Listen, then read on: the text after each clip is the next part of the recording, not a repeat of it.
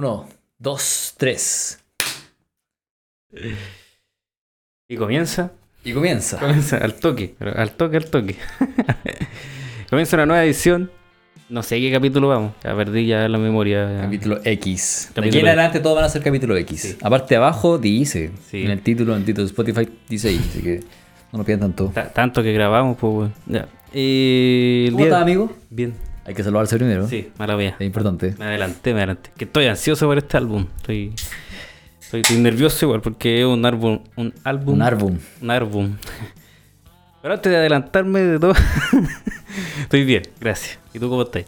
También, también. También, también. Oh, weón, sabes que está, No, este capítulo ya. va a salir súper mal. Ya, ya partimos horrible. weón, ya. ya, ahora sí. Ya, ¿de qué vamos a hablar? Hoy día venimos a hablar de un fucking clásico. Un disco que yo creo que la mayoría de nuestra edad al menos conoce. Y que de alguna u otra forma marcó su adolescencia, su vida.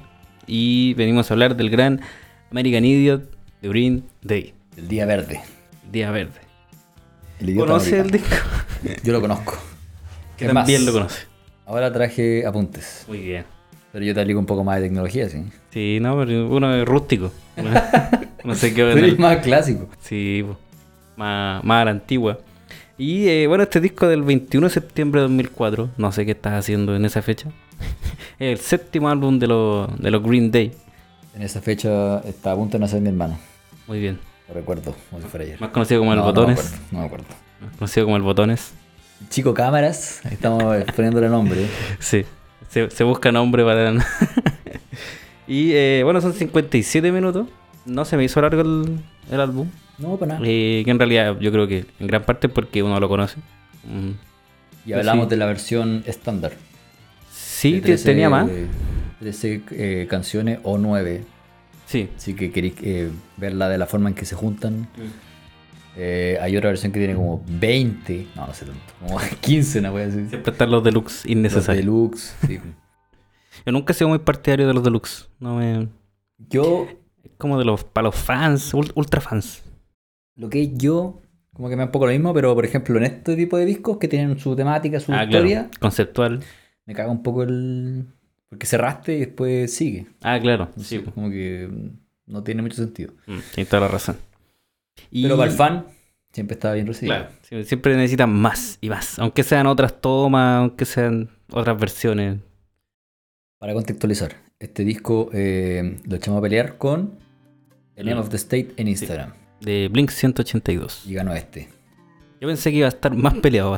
Sí, no, eh, no me acuerdo cómo estaba la votación, pero parece Eh, que este ganó por harto. Sí, ganó como 60-40, una cosa así. Por ahí. Igual harto. Sí, yo pensé que iba a estar bastante más peleado. Yo quería hacer el otro. Sí. ¿Eres más partidario? Sí, es que le tengo más cariño al otro. Ah, ya. Lo admito. Comprendo. Pero bueno, igual, estoy feliz haciendo este. Yo creo que igual en este álbum vamos a tener que hacer eh, eh, algo que no acostumbramos tanto en estos los últimos álbumes, que es de ir canción por canción. Sí. Porque es una historia que te Ahora sí que vamos a tener que hacer canción Sí, por Es canción. una historia. A mí me gustan los álbumes conceptuales. Siento que es como un esfuerzo de, de producción bastante más allá de solo juntar canciones. Es que no me acordaba que este álbum era tan. Tiene una historia tan bien formada. Sí, sí, sí. De hecho, me atrevo a decir de que nunca lo había escuchado con, con ese detalle. Claro. Así que por eso traje notas ahora, porque ahora sí le puse atención a la voz. Sí, me, me pasó lo mismo. O sea, puta, si es que alguna vez viste el video de, de Jesus of Suburbia, como que sabía que es una Sí. historia, ¿cachai? Como que va avanzando la canción, pero progresa bastante. Y. Pero, Pero en lo macro, más o menos, ¿de qué habla la historia? Así como que. La, Habla la de- sinopsis. habla de, de Jesus of Suburbia. que En realidad vamos a ir detallando a la medida que vamos hablando la- las canciones, porque tengo toda la historia básicamente. Pero bueno, cuenta la historia de of Suburbia que vivía... A ver, es que son muchas Sí, cosas que claro, pasan. Sí, puta, pero así como eh, a grandes rasgos yo cacho que es como Jesus of Suburbia. Mm. que Una persona que estaba muy descontenta con su, su, su entorno, el lugar donde creció. Sí, Eh, básicamente eso lo lleva a, a cuestionarse así como qué mierda voy a hacer con mi vida, Mm. que es algo con lo que todos nos podemos relacionar, y decide irse, porque en su lugar es como que habían demasiados contras, claro. eh, demasiadas cosas que lo iban a seguir contaminando Entonces decide irse a buscar nuevos eh, horizontes. Sí, y ahí pasa por, por varias facetas psicológicas, eh, no sé, pues, eh, desde que, no sé, pues encuentra el amor, eh, decepciones, lle- llegáis a la droga, y bueno, todo, todo termina en que, spoiler, termina en que, termi- termina en que, que vuelve. Bueno, por algo se llama así una canción. Claro. Pero, eh, bueno, este, este disco lo produjo Rob Cavallo. Rob Cavallo. Así que por lo que estuve viendo es como Es conocido ese eh, es que estuve viendo y eh, ha producido la mayoría de los discos de, de Green Day. Tanto como desde el Dookie, eh, como este, y pasando por el 1, 2, 3, que yo le perdí. de- yo creo que después de esa canción 21 Guns, y ahí, Sí, yo, igual ahí yo le ese- perdí la, la pista de Green Day. Es el último disco de Green Day que yo, que yo le puse atención. Y, y de ahí como que no me han gustado mucho nada de lo que han hecho. La verdad es que yo sin escucharlos, como que, no sé, por una pequeña escucha, yo digo, es como bastante parecido a lo que hacían antes. Como Lo que hacen ahora. Sí, pero a la- te digo que no escucho Green Day hace como cuatro años, cinco. Mira, en ese en esa trilogía, ese 1, 2, 3, ¿Mm? Que 3 es como de 3 cool. Sí. un, un chiste muy malo. Eh, puta, ahí eh, como que volvían un poco a las raíces del, del pop punk, el skate punk de Claro. los 90, ¿cachai? Sí. Pero ahora están haciendo pura wea. Ah, ya, No sé si entonces. escuchaste el último disco. No, Father of All Motherfuckers. no. Fue la wea mala. Muy No, malo. no, no lo he escuchado. Es como un rock. Ya, No sé, tienen como cosas de rock and roll también. Pero con producción de Green Day, o sea que hay como a todo chancho y la Sí. batería súper fuerte, ¿cachai? Sí. Guitarra súper agresiva, súper limpia también, como todo súper comprimido, así. Ah, ya. ya. llega a ser plástico. Porque no tiene nada crudo, nada. Es súper inofensivo y las canciones son súper fome y, y son me das tonta igual. Yo, yo creo que es, por eso pensaba que. Creo que lo último que escuché fue como el 1 2. eh, alguna canción de ahí, pero ni siquiera completa. Y sentía que era muy parecido a Green Day antiguo. Entonces dije, ah, ya, entonces están haciendo lo Es mismo que hace, eso. que hace tiempo. Lo cual no lo encontraría malo. Yo siento que cuando una banda hace la misma música y le va bien haciendo la misma música, no tiene por qué complicarlo. Sí, no sé, en realidad es eh, buena lógica y en todo caso yo igual prefiero más lo, no sé tú, yo Mm. prefiero más Duki, eh, Ah, ya. eh, los discos de esa época.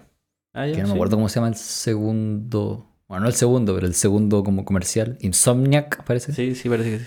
A mí me gustan más eso Ah, ya. que esta época. Ah, no, a mí, a mí me gusta harto, harto esta época, porque creo que ahí fue donde los conocí. No conocí tanto del, del Duki, no, no ah, tanto, igual, pues, sí, igual. tanto de esa Sí, no época. estaba vivo en esa época. pues. Y bueno, el productor igual eh, ha trabajado con Paramore, Avril Lavigne, My Chemical Romance, que le hizo el... Él estuvo en la producción del Black Parade.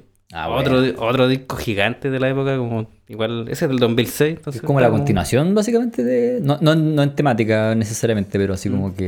eh, lo que. El. A ver, ¿cómo decirlo? Lo que impuso este disco, ¿Mm? así como el traer la ópera básicamente al, Claro. al punk, al pop punk, como tú quieras, eh, lo siguió después My Chemical Romance. Claro.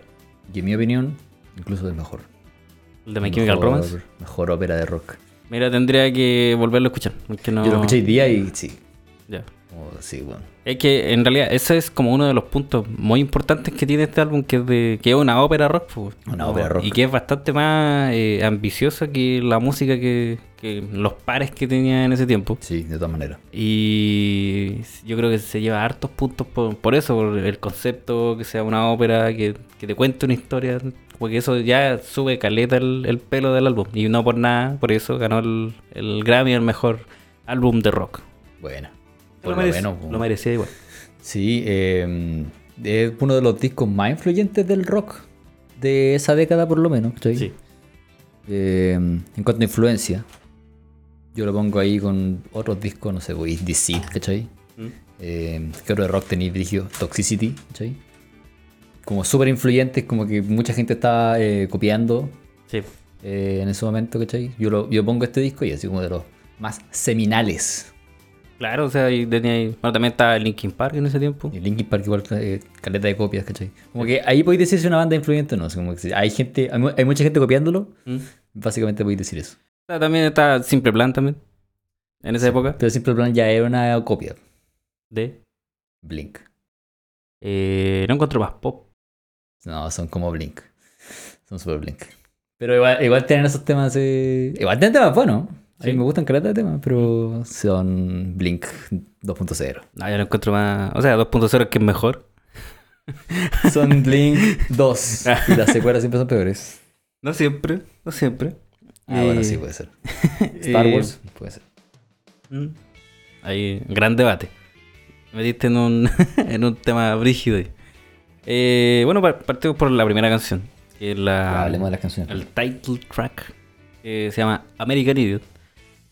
Una buena canción. La escuché hace, hace años que no la escuchaba. Pero uno siempre la tiene ahí en el, en el subconsciente. Siempre, sí, sí o sí te vaya a saber la canción. Lo que me gusta de esta canción es cómo empieza. que ta na na. Weón, me duele esa weá en los fonos cada vez que lo escucho, weón. Ahora que lo estás escuchando con fonos, porque Mm. no lo escuchas hace tiempo igual. Sí. Es como esas canciones que ya he escuchado tantas veces que como que pa' qué de nuevo. Pero me sorprende. Siempre es eh, Sí, la una- batería. Sí, no, igual hay otras partes en el álbum en el que va como lentito. O en Jesus Sub Suburbia que tiene hartas partes. La parte que vuelve rápido, o sea, fuerte, como que hace que casi ¡pah! con toda la energía. Eh, esa batería. eh, Me gusta cómo están grabadas las baterías aquí igual. Sí, me gustó caleta el sonido que tiene. Siento que el, el bombo, los Súper toms. preciso. Sí. De Claro. hecho, eh, obviamente que no, pero pareciera como que estuviera programado. Tre, Tre Cool se llama el baterista. Very cool. Parece que estuviera programado, así como que todo se escucha muy preciso. Incluso cuando le pega hi-hat, se escucha el. Ah, ya. ¿cachai? Me gusta eso. Eh, me gusta que sea como tan, tan. Eh, eh, ¿Cómo se dice? Como preciso. Así que vaya al- a cada beat. Que vaya exacto. Sí, y cuando le pega los toms, por ejemplo, así. tuc, tuc, tuc, tuc, Sí. Clarito. Sí. Todo clarito. Sí, no todo sé, muy, se, siente todo. sí, la producción es muy buena, me encanta cómo suena la batería. Eh, Insisto, él tiene sonidos que me suenan muy fuerte. Lo, es lo que necesitáis de la batería, como la, la energía, la fuerza, todo, todo está ahí. Eh, y el bajo también siento que suena bien en la mayoría de las canciones. No es lo principal, pero, pero Eh, sí. ¿Cómo se llama? Mike. Eh, Mike Durnt. Durnt. Durnt. No sé cómo se dice. Mike Dirnt. Durnt. Dirnt. Y el cantante que todos conocen, Billy Joe Billy Joe Armstrong. Armstrong. Buen nombre ese. Sí. Buen nombre. Me acuerdo que una vez hicieron una. Juntaron a, a Billy Joe con Billie Eilish. Sí, Sí, sí, era como sí una la mezcla vi. de Sí, los. Billys. Buena, sí, claro, buena. Y al parecer Billie Eilish tiene como harta influencia de, de Green Day. Según lo que decía ella. Yo no, no sé si lo noto tanto, pero Por el pelo verde, dices tú. puede ser. Va por ahí. Eh, sí, hartos colores, puede ser. Porque la música, definitivamente no. Yo, yo siento que igual la, la, la voz en American Idiot igual tiene un poco, no sé si un filtro o una distorsión. Como, Sí. es como que estuviera, no sé, por un megáfono. Sí. Sí. sí, bueno. Si no, si es una canción demasiado memorable. Yo creo que es de las mejores canciones que tienen. No es la mejor. El video era bueno. Sí, sí. Y de hecho esa canción, si no me equivoco, era se la dedicaron como a George Bush, que estaba en ese tiempo. Eh, de hecho yo me acordaba, es cierto que en esa época hay como caleta de gente que le que critica como a George Bush. o Esa era la época de la guerra de Irak, pum. Sí, pues. entonces hay caleta de gente que está en contra y muchas canciones que, que ejemplifican eso. Es más, hablemos como del contexto que de esta canción político, porque eso es como que, según yo, esta canción lo que hace es te muestra cuál es el contexto social del momento. ¿sí? Sí, Así como eh, habla de cómo es la sociedad eh, gringa americana, claro. eh, que está como súper atontada por, la, por los medios, básicamente, ¿cachai? Eh, y que viven estos estándares, o sea, muestran estos estándares gigantes que nunca van a poder cumplir. Muy parecido a lo que se vive hoy, hoy en día todavía con redes sociales, ¿cachai? claro. Pero en esa época lo teníais con la tele. Era como... eh, mm, no, en realidad no sé si diría que más, pero Mm. era como inescapable. Pues la única weá que Claro. la tele, ¿cachai? Y teníais Sí. estos estándares gigantes de que tenéis que cumplir algo, ¿cachai? Sí, pues. Eh, eh, y puta, si no lo cumplí, básicamente la gente se sentía vacía, ¿cachai? Sí, po. Que pasa en todos los lugares, ¿cachai? Eh, básicamente como que le fallaste a tu gobierno, ¿cachai? Y tu gobierno está ahí eh, bombardeando a gente que no tiene que bombardear, ¿cachai? Sí, Entonces como claramente eh, te muestra la, la hipocresía con rabia del, del entorno eh, americano, ¿cachai? Que sí, pues era como una la única forma de escape que quizás tenía la, la gente pa- para poder, no sé, pues, expresarse o cosas así. Era como la única forma era en, en la música y claramente eso se evidencia en todas las canciones y todos los álbumes que, que hay en esta época que, que hablan sobre eso. Exacto. Yo esta canción la toqué una vez en vivo.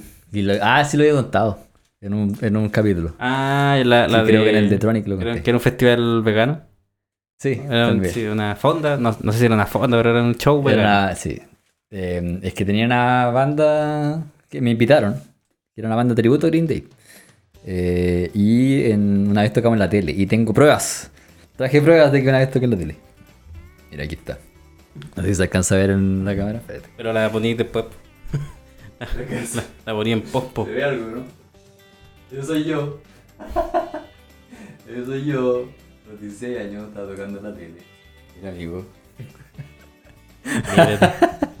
Eso fue que- hace como 25 kilos, 30. Está Pero sí. Está Y photoshopeado. Es más, se- eh, soy yo porque. La misma guitarra. La evidencia. Esta es la evidencia. Ahora tiene más stickers, no pero. Eh, pero buena experiencia, fue una, una canción muy entretenida de tocar en vivo. Es que es rápida. Es rápida, eh, harta va- energía. Yo siento que el coro es como bien. No sé si punk. Sí, igual. O sea, esto es pop Sí, punk. pues, Pero sí. entonces tiene. Lo que tenía Billy Joe era que cantaba con tanta energía, weón. Y es como súper notable su voz. Como sabéis que él. Y bueno, esta canción tiene todo, todos esos elementos. Sí, yo diría que esta es de las canciones más punk que hay en la web. No, no diría necesariamente que es pop punk porque no hay tanto pop. po. O sea, hay melodías, ¿cachai? Mm. Pero los Ramones igual tenían melodías así Sí, como na na na na na na na na na. que era como media-. Pero igual, eh, San Jimmy yo creo que igual le compite en este álbum al menos. Sí, pues esa es la hora que es súper heavy. Sí, pues, Pero vamos canción por canción, pues, tenemos Sí, que pues. seguir la. No, pero me refería a que tenía la relación ahí sí, esa es la hora panqueta. la panqueta. Seguimos por otra que igual es bastante... Para mí es la mejor del álbum. Que No me molesta nada Por todo lo que conlleva, que, que es la, la ópera básicamente que tiene. Que aquí comienza la historia que, que cuentan aquí. Es Jesus of Suburbia. Jesus of Suburbia. Dura nueve minutos. Yo creo que es de las primeras canciones que escuché que duraban tanto y me aprendí todas las partes de la canción. no tanto, no solo en guitarra, sino que a saberme todas las canciones. Bueno, Porque no venía de, no sé, pues, de un mundo en el que se escuchaban canciones tan largas. O sea, lo más One de Metallica o algunas canciones de Metallica y que son más larga que One. Sí, pues, sí. Y eso, y no es, no es para nada común en, en el pop punk eh, o en canciones conocidas. No, ninguna dura más de 3 minutos, 4 minutos y está 9 minutos al toque. Pero es que igual son cinco canciones en una. Sí, son 5 Esa es la partes. wea. La primera se llama Jesus of Suburbia, la segunda es City of Dawn, la tercera es I Don't Care, la cuarta es Dearly Beloved y la quinta es Tale of Another Broken Home. Lo que yo quería señalar es que en este disco se da harto como el contraste entre dos temas.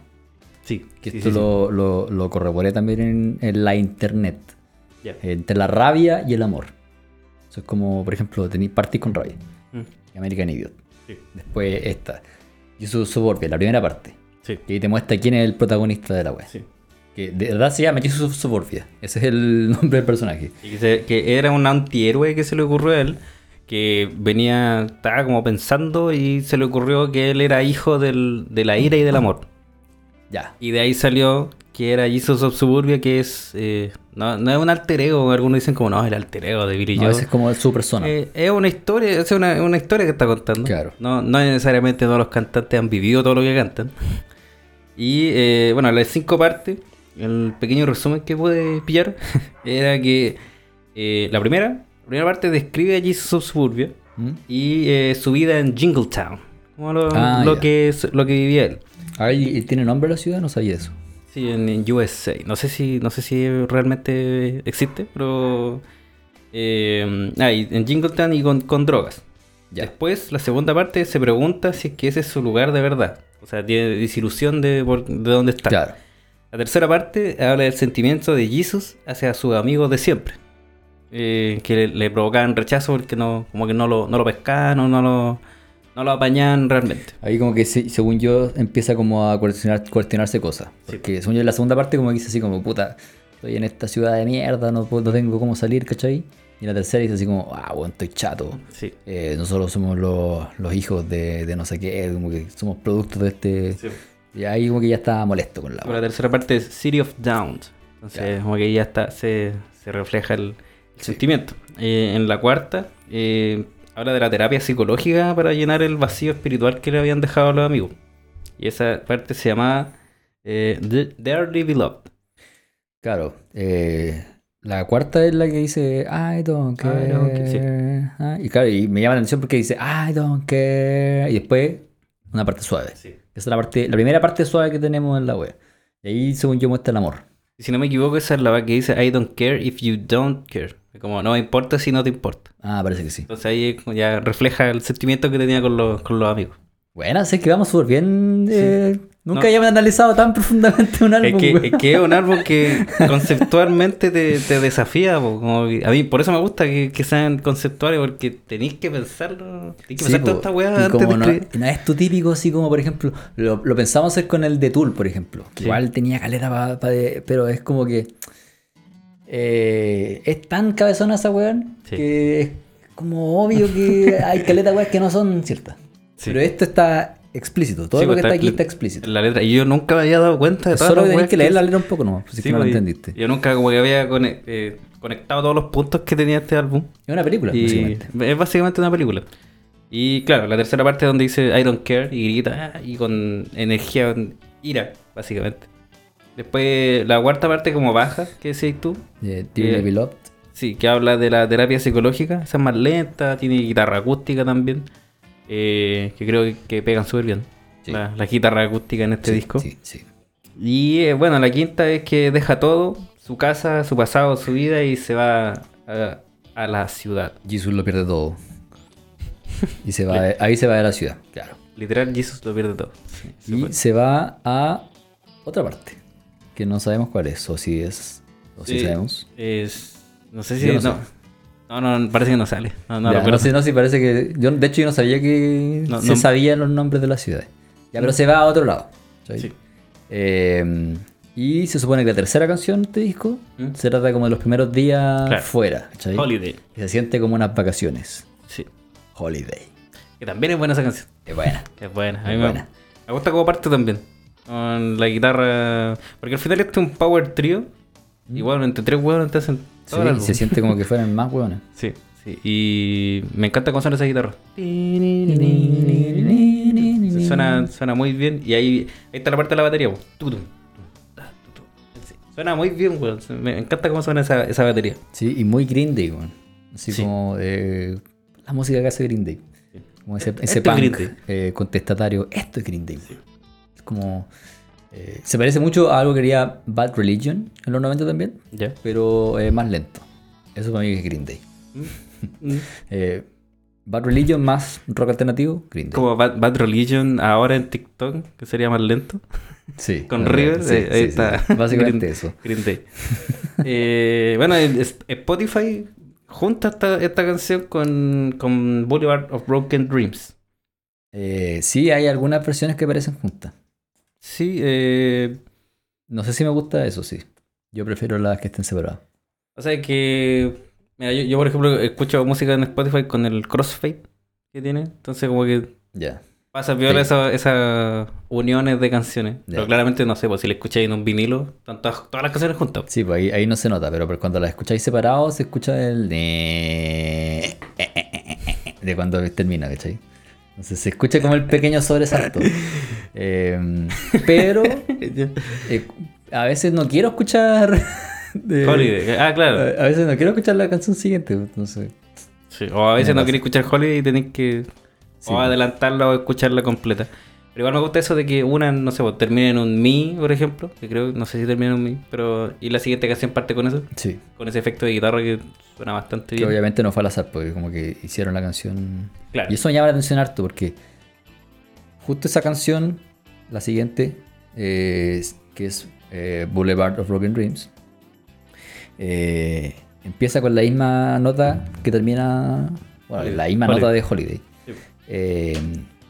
Y suena perfecto en esa nota, porque Sí. dijeron así como, ya, vamos a tener que arreglar esta canción para que empiece en mí. Mm. No creo que haya sido eso. Es como Ah, que como- suena ah, perfecto perfecto, así, sí. ¿cachai? Y me llama la atención eso porque, además de que sigue la historia, Mm. eh, fue como. No sé, como que se dio una wea muy casual ahí, ¿cachai? Mm. Que la wea calzó muy bien temáticamente y en cuanto a sonido. Aplaudo. Y me gusta como esos sonidos que le ponen como en Holiday. Para decir algo chico que como hey, hey. Y tiene como hartos, harto, harto grito así el, el álbum en, en sí. De este punk, pues, si recordemos que esta wea es punk. Sí. En realidad lo, lo saca de ahí. Toda la razón. Y eh, con Boulevard of Broken Dreams, a mí me pasa una weá que no, no puedo escucharla sin recordarme de una versión que escuché cuando era chico. Que no sé si la escuchaste. Eh, no sé. Eh, era, era un video que había en YouTube. Y de hecho hoy día lo busqué. Ya. Es un video que tiene 11 años, weón. Chucha, ya. Y el video es, es muy bueno, por favor, si es que, si es que pueden, va- vayan a verlo. Y tú también tienes que ir a verlo después. Que mezcla Green Day con Oasis. eh, Tra- Travis creo que. Y el video dice Eminem, pero no es Eminem el que canta. Porque mezcla... A ver. Mezcla el inicio de la canción. Y después canta Oasis. ca- Canta Wonderwall. y la, weón, y Me suena mucho, me suena que mucho. pega muy bien. Yo no puedo escuchar esta canción sin acordarme de esa weón. Sin escuchar después Wonderwall. Sí, sí. No, pero me- lo peor de todo es que eh, después hay otra parte de Travis que no, no sé si lo conozco. ¿Qué Travis? No sé, no- quizás la banda se llama así, no sé, pero dice, dice Travis. Pero quizás te equivocado porque dice Eminem y no Eminem, porque ponen como una base. Ese mismo, sí, ese mismo. ¿Y- ese y- mismo. ¿Y qué Travis había en.? Eh, no sé, es un weón de. Es otra canción que lo unen con esta canción. Y, y al final dice. Sale Eminem, pero no es. Ponen como Eminem cantando, pero no es él. Es, una, es la canción Dream On de Aerosmith. Ah, ya, ya. Y le ponen como una base rap. eh, na, na, na, na, na. Y Entonces. después. Na, na, na, na, Sí, pues na, entonces. na. Ah, weón, queda bien igual. Weón, queda bien. mezclan todo y queda súper bien la weón. Sí, sí. Bueno. Eh, es de los mejores matchups que he escuchado en mi vida. Weón, de verdad. Sí, me acuerdo, como, por ejemplo, en Ares, cuando bajaba una canción y decía, no sé, Boulevard of Broken Dreams, artistas, Mm. Green Day, Eminem, eh, Buster Rhymes, Blink 182. Como que todos estaban en la misma canción. Sí, weón. Y ob- y obviamente que no. Era como meter a todos porque sí. Metallica. Wea buena. Buenos Dios. tiempos, weón. Era- Eran buenos tiempos eso de... de- aunque, pa- eh, no sé, pues, si queréis tener esta canción en tu, en tu MP3, bas- bajáis esta y 17 virus más. Que esa era la gracia también. Eh, Era parte de Uno iba ahí a la guerra a pelear Sí, contra, bueno. contra los virus. su troyano Sí. de Ares. Eh, quería señalar de Holiday que también es eh, contra la, la administración de Bush, George Bush, ¿Mm? eh, al harto de la guerra en Irak. De hecho, ese como interludio habla de, directamente del presidente, así como hablando mal de la, Ah, la cuando habla como con un efecto. Sí. Ah, Ahí cuando están solamente la batería sonando y la voz. Me gusta cómo suena el bajo ahí. Sí. Muy bueno. Eh, sí, esto bueno, siempre tienen como esa parte eh, post-coro, ¿Mm? eh, como llegando al último coro, ¿cachai? También lo hacían en Longview, en Welcome to Paradise. Es que ahí, eh, por lo que leía Billy Joe, decía que él intentó salirse del- de lo que era componer coro, estribillo, verso, coro y así siempre, y se dio cuenta que había un mundo completo para poder hacer, eh, que no te- necesariamente tenía que ir así estructurado siempre y nació American Idiot. Definitivamente. Ah, dale. Lo, lo siento, que de hecho este, este disco no iba a ser un... No, no era realmente el disco que iban a sacar, po, Sí, pum, ¿verdad? Se me había olvidado eso, se llama Cigarettes and Valentines. Valentines. Sí. Tenían 20 canciones y les robaron el master. ¿Cómo te pasa esa weá, weón? No sé. no sé, como la culpa del estudio, sí, así, po, weón. Seguramente tenían, weón, una copia del master. Sí. eh, y le robaron esa weá, pues, weón. Pero- El disco duro, no Pero sé. yo, yo lo pienso, weá mala, weón. ¿para qué te robáis esa wea? O sea, si no, si no sacaste la canción. Sí, pues, por último lo filtráis, weón. Sí, pues, o sea, la, la weá te perdía para siempre, weón. Por eso, o sea, como que se cagaron a Green Day con 20 canciones. que nunca, no sé, o sea, quizás salieron después, no estoy seguro. No, creo Pero, ¿para qué te robáis esa wea? O sea, no. ¿Qué provecho podéis tener si claramente, no sé, pues, la, la subo yo? Y van a decir, weón, no soy tú. Es Billy Joe cantando. ¿Para qué te la robáis? La weá mierda, weón. Eh, sí, porque eh, oficialmente, Ah, originalmente se llamaba eh, Cigarettes and Valentines. Mm. Y lo habían hecho. Era como una vuelta al punk. Que venían dejando de lado ya hace un- eh, los últimos discos. Ah, ya. que eran como más folk, ¿cachai? El último disco tenía. eh, I'll be waiting a long time for. A mí me gusta esa canción en todo caso. Pero es como un riesgo que había tomado Green Ah, Day. claro. Se habían puesto ya más, más pop, ¿cachai? Eh, incluso a veces folk, ¿cachai? Tenía se- Eh, it's something unredactable. Eh, buena, good- good riddance. Sí.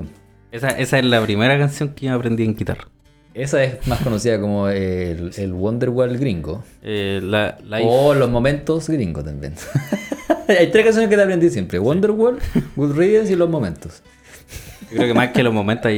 Eh, o mira, niñita también. Es como la más, la más fácil y que todos parten en- por ahí. niñita igual tenés que pegar más. O el baile de los que sobran, ya. Quizás Quizá los que sobran. Quizás sí, ya. Esa es la, esa es la trinidad.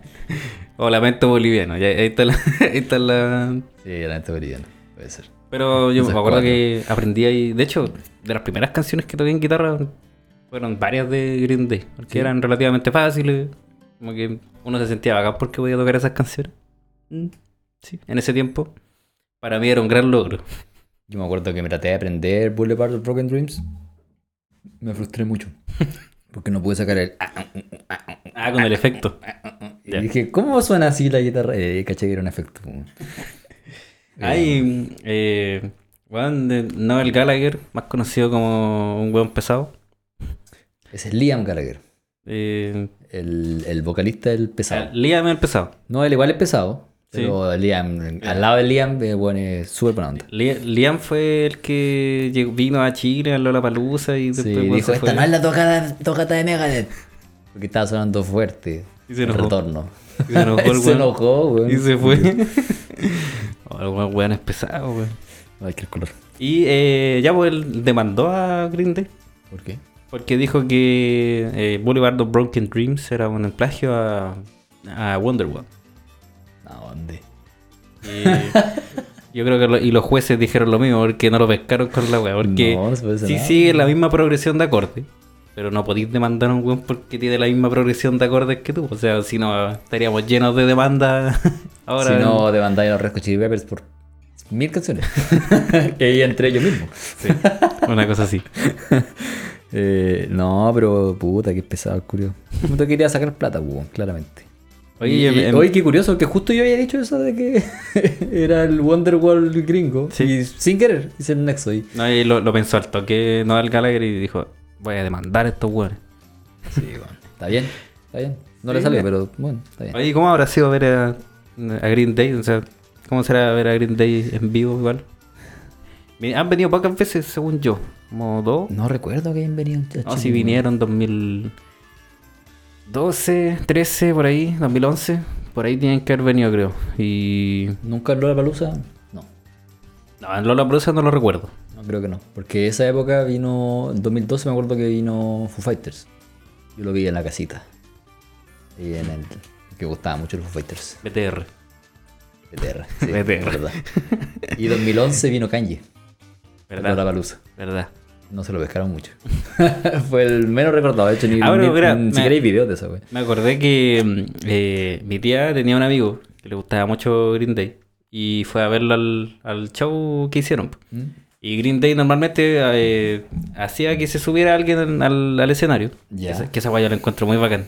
Que te suban al escenario la banda que tú querías, weón. Sí, wea, buena, weón. Tiene que ser algo impresionante. Y se, weón logró subir, pues. Se subió y el weón le hizo como, un, como una oda hacia a Billy. Ah. Así. Y no sé si tocó una canción con ellos, pero el weón estuvo al lado de. O sea, que hay videos de tu primo haciendo una ola. No, no, un primo, un amigo de mi tía. Ah, chucha. No, sí, No te puse nada de atención. no, sí, lo noté. Lo noté. Bueno, me acordé una vez que eh, los Foo Fighters hicieron eso. Eh, invitaron como un weón que estaba con un cartel que decía así como: eh, Déjenme tocar eh, una canción con ustedes. Y lo Y subí. era, era un weón pintado de Kiss en un concierto de Foo Fighters con, con un cartel que decía: Déjenme tocar específicamente esta canción. Ya. Y David Grohl lo ve y dice: Ya, súbete. Y lo toca y lo toca mejor que todos los otros weones. y por eso es famoso. Eso, Gran- eso quería. Gran sujeto. Ojalá le hubiera pasado eso a, a- a tu amigo. Hay un amigo de mi tía, weón. Ah, weón, esa persona. Un Weón, duro. Hay un, hay un concierto de Mac de Marco que el loco sube un. un- Hay un cabro chico Ya. y lo hace tocar. Eh, ahora no me acuerdo cómo se llama esa canción. Ya, esa. Y, y lo sube y, y le pasa la, le pasa la guitarra y, y él toca esa parte. ¿Y le sale? Sí, pues. Ah, bueno, Igual de sí. repente se pifia un poco, pero bueno, tiene que haber estado nervioso. Pero la misma experiencia, tocar ahí con, con, lo- con tu artista favorito. Con Mac de Marco. Sí, hay también un, un gran amigo del Ale, muchos saludos. También cuando vino Altem Low, Ya. este weón se subió al escenario, está ¿En al lado, al lado de. Tiene una foto con los weones así en el escenario. Oh, qué Es bacán. un descarado este. ¿Has tenido tú alguna experiencia en un concierto así? No, nunca me subí al escenario. No, Pero algo así como cercano, así como que hiciste algo y se hizo notar. Mm, no, no, lo siento. Yo tengo una. Quis- Una vez, igual en Foo Fighters. Los Fighters son bacanes porque tienen harta. Sí. que participan con el público harto. Hasta se tira Dave Grohl y se quiebra la pata. Ah, ese le Ahí se, el culiao se cayó de una vez. Sí, sí, sí. Sí. Eh, ya, pues yo estaba en el concierto y estaban como presentando los músicos, así como, es la guitarra, eh, Chris eh, Chiflet, creo que se llama ese weón. Y yo justo había visto un video del weón como en la mañana haciendo solos. Ya. Y dije, oh, este weón es seco. Y, y como weando empecé a gritar solo, solo, solo. No de solo lo que estaba solo, para que hiciera un solo de guitarra. Sí. Y el de al lado siguió solo, solo, solo. Y como en cinco minutos eh, ya teníamos a todo el. A todo el. eh, el ¿a Estadio. dónde fue? El Estadio Nacional. ¿no? Los nacionales. Eh, todos gritando solo, solo. Y se dieron cuenta y el weón hizo un solo. Y después hicieron una dinámica de que todos, ¿Mm? Todos los, los integrantes. Ahí un solo. Y hacían un solo. Y habían algunos que no hacían solo. Por ejemplo, Pat Smear nunca ha hecho solo. Entonces lo que hizo el weón, rompió su guitarra. El weón rompió su guitarra en Chile. Solo porque yo lo dije. El mejor logro de. Lo logré. Deja de felicitarte por ese logro, sí, weón. weón. No, Rompí la guitarra de Pat. No. De un grande, pues, weón. Psicológicamente provocaste que se rompiera su guitarra. Es que seguramente el culiao dijo, ay, me va a tocar a mí, ¿qué hago, qué hago, qué hago, qué hago, qué hago? Rompo la guitarra. Buena. Igual es mejor que hacer un solo que no te salga. Que es más recordable que, que si lo hubiera salido mal. Es que hubiera sido una, un mal recuerdo, weón. Sí. Como, Oh, este weón no sabe tocar guitarra. Y ya que estamos en, en el estadio, que es como un rock en el estadio, según yo, la siguiente canción, ¿cachaste ese nexo que hice? Buen nexo. El Are We Waiting es como para mí un rock de estadio. Sí, súper de estadio. Es como Bruce Springsteen. eh, Are we, we are. O sea, como todo así falta la- el encendedor nomás. personalmente, aquí ya se me empieza a caer. Ah, no. Aquí ya. Mm. Esta yo la, la salto, pero de pana. Mira, a mí, a mí antes me gustaba porque también es bastante fácil en guitarra. Ah, Eh, me gustaba porque, weón, son las primeras notas al aire. Ya. Nada, nada más, es como eh, de esa canción de Enter Sadman, que también es al aire. Ya. Eh, a mí al principio no me gustaba tanto, era como más nostálgico, pero siento que, que la, en este caso sí siento que sirve que la junten con San Jimmy, porque tenía ese contraste, ¿cachai? Claro. Como tenía muy lento y después parece tan. Aquí se Ah, supone que Jesus se, se pregunta como realmente seré yo el problema. ¿Seré yo, señor? Sí, así como que está diciendo así como que Boulevard of Broken Dreams, que no lo dijimos, ¿Mm? es como la depresión que el weón Ah, claro. sufre, como en la, en la soledad de esta ciudad nueva, ¿cachai? La avenida. Sin nada que hacer, el weón tenía tantas eh, eh, expectativas, no se cumplieron, entonces se vio solo en la avenida de sueños rotos. Eh, eso es básicamente la... Eso es lo que quiere explicar esa canción, Claro, el, sentimiento de estar solo en un lugar como que no tenéis nada Ahí sí, sigue la historia ahí. y Are We The Waiting, como que dice así como que seré yo el problema. Eh, es como un soliloquio. Y sigue más o menos la temática del, del anterior, como de la depresión, ¿cachai? Claro. De sentirse solo. Eh, y claro, después viene el charchazo de Saint Jimmy. Un punk, maldito. Eso es punk rock clásico. Es un, un punk rock que sí o sí tiene esa influencia y aquí se convierte, él decide ser San Jimmy. Se, se- se pone esta máscara que es San Jimmy, que es, es un maldito CTM, que el weón es Claro. desquiciado. eh. El weón dice, ya me quedé solo, ya sé que voy a hacer un conche su madre. ¿No le gustó dejarme solo? Y en vez de conche su madre se puso Saint Jimmy. San Jimmy, sí. Sí. Allí weón le hizo su, su, eh, identidad falsa. Mm. eh, quien quería hacer desde ese momento. Eh, y claro, esta weá es punk. Es Sí, punk, así, no, no pop punk, es punk rock. Sí, pues, y al darse cuenta que no, como que no le estaba saliendo de la otra forma, dice, pues, ay, que va, váyanse a la chucha, voy a hacer San Jimmy. Otro contraste de amor y rabia. Sí, exactamente. Que también esa weá se refleja, esto no es una weá que hemos inventado nosotros, lo dice muchas veces en la letra y se refleja también en la carátula. Sí, Corazón toda la razón. la mano, ¿cachai? Que lo está como apretando. Sangrando. Y el corazón es una granada. Entonces, es una metáfora claramente de lo que estábamos. Bueno, sí, está muy bien pensado este disco. Sí. Sí, es, es un concepto que lo lograron desde todos los puntos de vista. Sí. Es muy, muy bien hecho. Y Me qué bueno que, todas las canciones fueran igual de buenas, ¿no?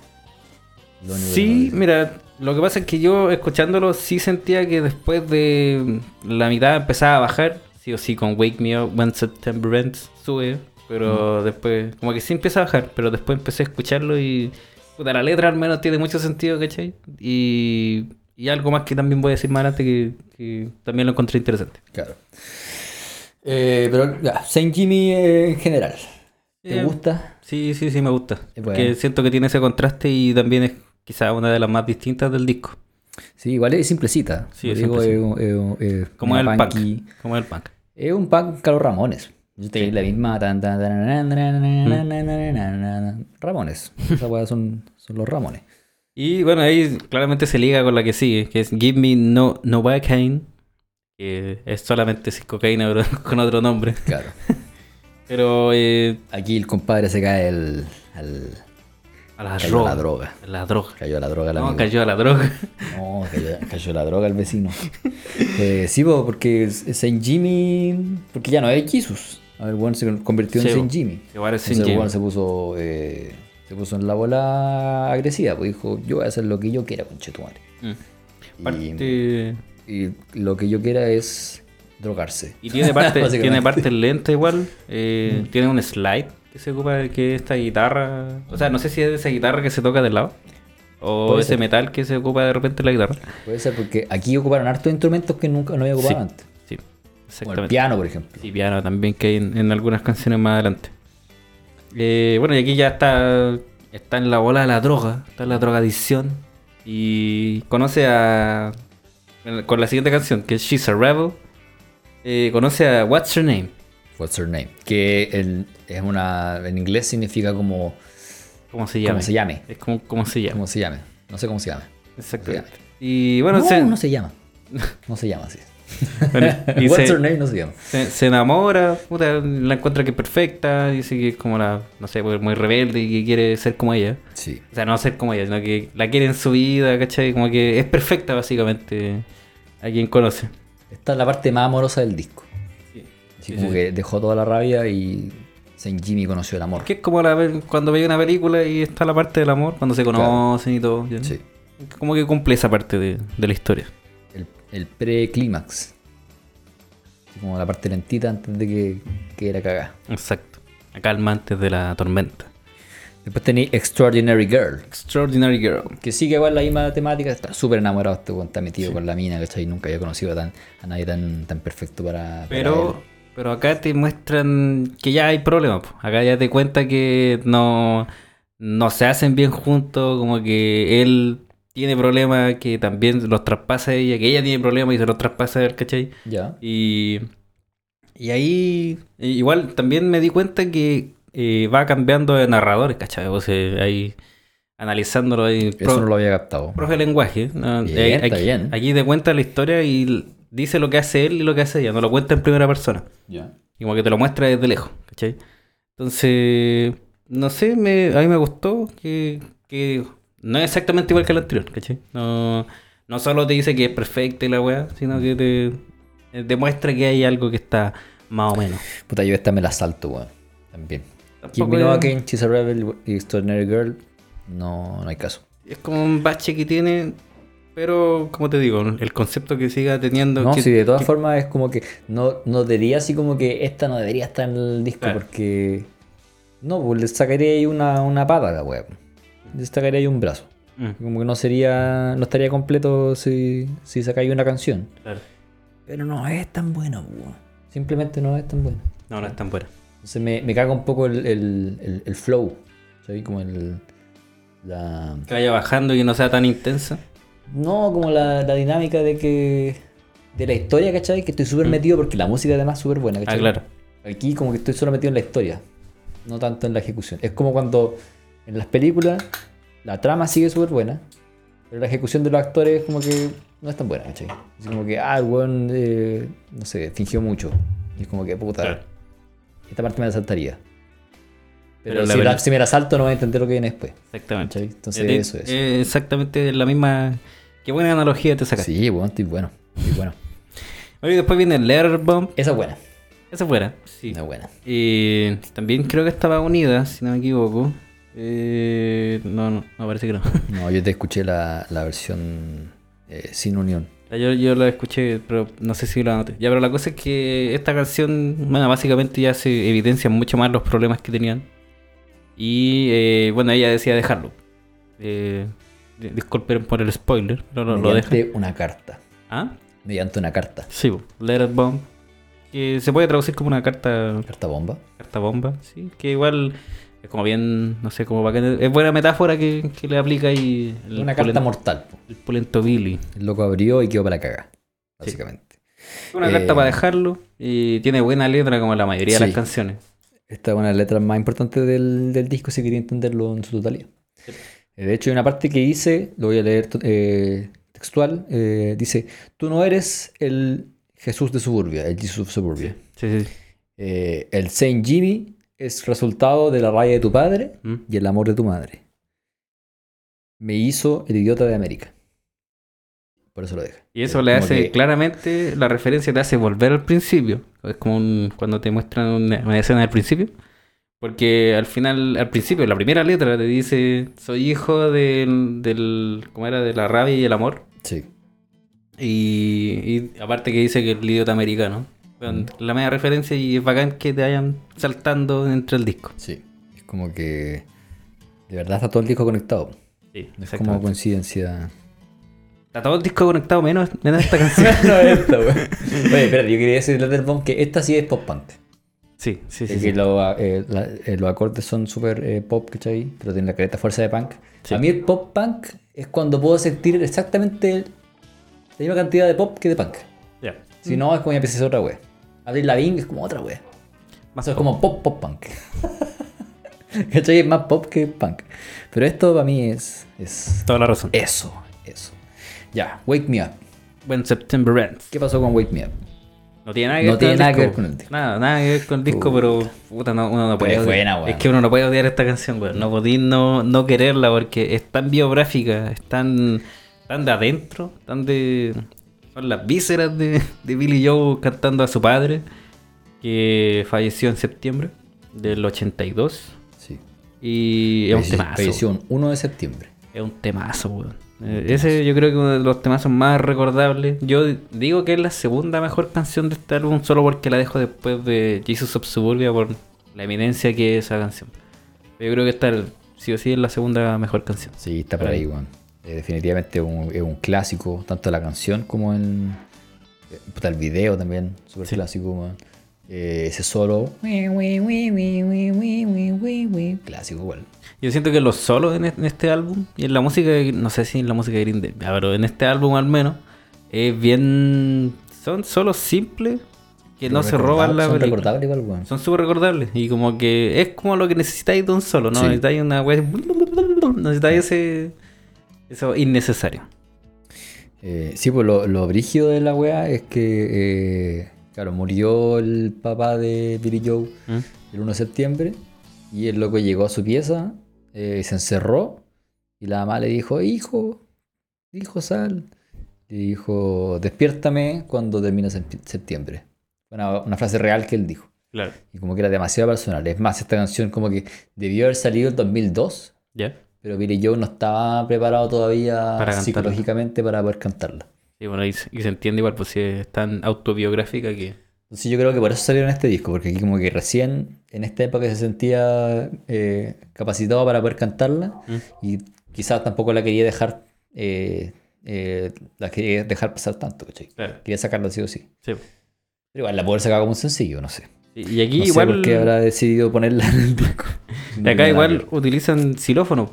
O no sé si un xilófono, pero. ¿Sí, lo- Digo, cuando va tocando la guitarra. tin, Ah, sí. tin, eh, Y al final, ting, ting. sí, Entonces tiene esos instrumentos que van, van agregando. Que en Duki no hubiera tenido ni cagando. No, Nika, Nika, Nika, Nika. Esa otra cosa que quería decir, estos buenos como que avanzaron caleta ya a este punto. Sí, evolucionaron caleta. Sí. Así como que de verdad tenía este disco que es como súper bien pensado, ¿cachai? Como una película básicamente. Eh, ¿Habrá sido su pick? ¿Habrá sido el pick de, de Green Day? ¿Y creativo? Sí. Sí, sí, sí. sí. Yo creo que sí. Pick de calidad para mí son los 90. Ya. Porque esos discos yo los principio a fin los disfruto. Ah, ya. Pero por ejemplo. Duki, pero en creatividad, por ejemplo, Duki es como un disco de eh, skate punk. Claro, lo que de- venía haciendo Bad Religion, no Effect, ¿cachai? Pero con otro, con un enfoque más rock alternativo, ¿cachai? Claro. Eh, y ese disco habla de, de pura wea. o sea, no pura wea, pero lo que se llama Duki. Sí, es caca, básicamente en inglés. Como ponerle caquita a un disco. ¿Cachai? Entonces, Ponerle obviamente el que emoji. evolucionaron harto. el emoji de caquita. Sí, eh, básicamente eso. Duki es eso. De hecho, no- no sé por qué Duki se puso Duki, el rapero. El trapero. es como súper mal nombre si queréis tocar en Estados Unidos. Voy, voy a llamarlo, voy a preguntarle. Pues, de- pues, no, ¿sabes que Me puse Kaki. Quiero tocar en Chile. Pero bueno. Buena, letra, bien compuesta como la mayoría del disco. Bueno, como todo el disco en realidad. Mm. Bueno, y después ya vamos ya casi para el final del disco con Homecoming, que es otra canción súper larga. Yo no, no me acordaba de Homecoming, weón. Yo tampoco. Realmente no me acordaba. Y eh, tiene cinco partes más. Sí. Eh, la primera es The Death of St. Jimmy. Que aquí, bueno, Jesus Suburbia abandona la identidad de St. Jimmy. Básicamente lo mata. Lo mata. Dice, Eh. se- Jimmy eh, murió hoy día. Sí. Eh, se voló los sesos en la bahía. Hoy rimó. rimó en español también. Hay que hacer Día Verde. Versión Sí, bueno. español de. pero, claro, pero esa canción, súper larga, careta de, de partes también. ¿no? Hartas partes, sí. ¿Te gusta esa canción, así como en general? Mira, al principio no me gustaba tanto. Ya. Pero después le encontré la gracia. A mí me gusta. Sí, Es igual, o sea, que lo que encontré es que, weón, literal pasa por todo lo que había sonado antes. Por todos los sonidos, por, por eh, partes que hace la batería, por sonidos de guitarra, por partes lentas, la guitarra acústica, eh, y así avanzando, Este es el clímax de la película. básicamente. Básicamente porque te hace todo sentido, porque el- como que básicamente metí todo en un resumen, ¿cachai? Entonces, no sé, esa weá me, me gustó porque de hecho tiene un mismo redoble que tiene otra canción de, de- creo que es Holiday. ¿Ya? Tiene como tutum. Tiene ese mismo, ¿Ya? pero con otra canción.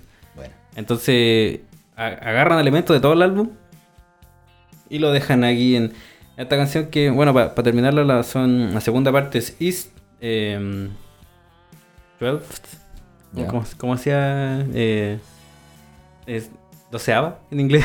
Se me. Ah, ya. Eh, Eh, tu- 12, 12, 12, 12th, ya, ya, entonces está. Bueno, aquí no, no recuerdo si. Segunda parte decía que terminaba preso, pero no me acuerdo si terminaba preso. No lo tengo notado aquí en mi. No, yo tampoco. No, no entendí eso de. Pero, pero ahí enten- no, yo tampoco entendí por qué lo explicaron así. Pero ahí entiende que podría haber hecho otra cosa con su vida. Y después viene Nobody Likes You, y ahí te recuerda Claro. de nuevo que esto sale en otra canción, creo que en Letterbomb, entre la canción anterior, ¿Mm? entre eh, Extraordinary Girl y Letterbomb, te ponen una parte de esta canción. Ya. Entonces como que ahí tenía otro recuerdo más del, del álbum. Ya entendí lo que decíais de preso. ¿Mm? Lo que pasa es que en la segunda parte, ¿Mm? este weón consigue un trabajo. Sí. ¿cachai? Donde se siente preso. Ah, El, el trabajo tiene algo que ver con papeleo, porque dice como paperwork, no me acuerdo qué weón. ah ya, ya. Eh, pero siempre está soñando como... eh, Que podría haber hecho otra cosa. Claro, que como que podría haber hecho otra cosa, como que sería más feliz haciendo otra cosa, ¿cachai? Como Claro. que allí está... Es un trabajo, ¿no? Ya comprendo. Con el que no es feliz, se siente como que está preso. Toda la Y razón. de ahí pasa a la, hora parte de tú. Y eh, bueno, después viene Rock and Roll Girl- Girlfriend, que a mí creo que es la parte que más me gusta de esa canción. Porque le mete hasta un saxo, es como bien... Es bien- es bien entrete. Y en esa canción- roll, básicamente. En esa canción lo, lo llama un... No, Nobody Likes You tiene la esperanza de que vuelva What's Your Name. Mm, Y la, la como se llame. Sí. Y después en Rock and Roll Girlfriend, según tengo entendido, lo, lo llama un amigo y Sí. le dice como, hermano, aléjate. No quiero saber más de drogadicción ni de nada de eso, así que mantente lejos de mi vida. Me Sí, fue de lo- pana. Lo, chao. putea a caleta, así como le dice así como que, weón, eh, sabéis que estáis súper depre y como que, weón, eh, ponte las pilas, así como que deja de quejarte, Sí. dice básicamente. Eh, y el weón, yo me hubiera enojado si hubiera sido Fue como, como porque sí. Sí, yo como que si, si un amigo me llama así, que nunca he visto en mi vida, no había apare- aparecido en el disco, eh, me llama y me dice, oye, weón, ahí puro quejándote, me enojaría. Pero por algún motivo, Jesus le hace clic. No, pero es que al parecer este amigo era el que estaba, es como analizar una película esta wea. Este amigo Que era como un punky que de- era de su época en la que era como antes de llegar a la droga y que era el pulento. De cuando era Jesus of Suburbia. Eh, el Jesus de los suburbios. Y termina con We Are Coming Home. Claro. Cuando ya hay clic final, así como. Es que Sí, que tenés razón, weón. El intro pesado, pero tenés razón. Me voy a, voy a la chucha. Me lo dijiste de la peor forma de que voy a volver. Pero sí, de ahí que sí. Eh, claro. Y ahí vuelve a los suburbios donde estaba, ¿cachai? Eh, dice home, we're coming home. Eh, no me acuerdo cómo la melodía, home, we're coming home again. Y ahí dice homecoming, por eso se llama homecoming. Homecoming, sí. Y vuelve a su casita. Y básicamente termina con What's Your Name. Que en realidad creo que estaba de más. No sé si era necesario terminar con esta historia porque él Es ya. como la, la reflexión final. Claro, claro, como Así que como que, ¿qué sacó Jesus de todo esto, cachai? Es como la, la típica imagen, no sé, el árbol, el prado y Juan sentado. Claro, así, sí, sí, sí. Así como- y, y decía así como, ¿y así terminó? Sí, Pero ahí tú le das tu, tu significado, ¿cachai? claro, final abierto. Claro, final Final abierto. abierto. Sí. Y ahí como que el loco reflexiona igual de, de la mina y dice así como que, oye, sufrí caleta por ella, Mm, pero ahora ni siquiera me acuerdo cómo se llama. Sí, Es como que sufrí caleta, eso fue una etapa de mi vida que fue súper triste, ¿cachai? Pero ahora estoy bien. O sea, yo lo entendí así como que ahora estoy bien, como que logré superarlo y me sirvió, pero lo que sufrí ya no me afecta realmente, ¿cachai? claro. O sea, como que la, la erradica de su vida, básicamente, Claro. destruyendo las fotos y todo, como ya. Dejando todo ya atrás. Por eso se llama What's Her Name, así como que cómo se llama, porque no se acuerda cómo se llama. Como se llama. Te puede tener cualquier nombre, pero. Filo. Pero eh, creo que un buen final. Buen final de. Ya vamos ya cerrando ya. Yo lo analicé, el álbum, como que puede ser como.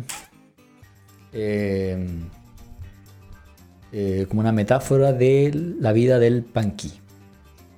Básicamente todo punky igual pasa por, por eso, así como que.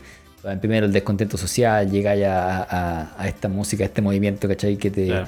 eh, con gente que, mm, que te valida también, ¿cachai? Te vaya a la chucha, eh, viví una vida que no debería estar viviendo, ¿cachai? Pasar por momentos muy bajos, eh, llegar a ser dependiente de algo, que puede ser las drogas, puede ser una persona, puede ser lo que, lo que sea.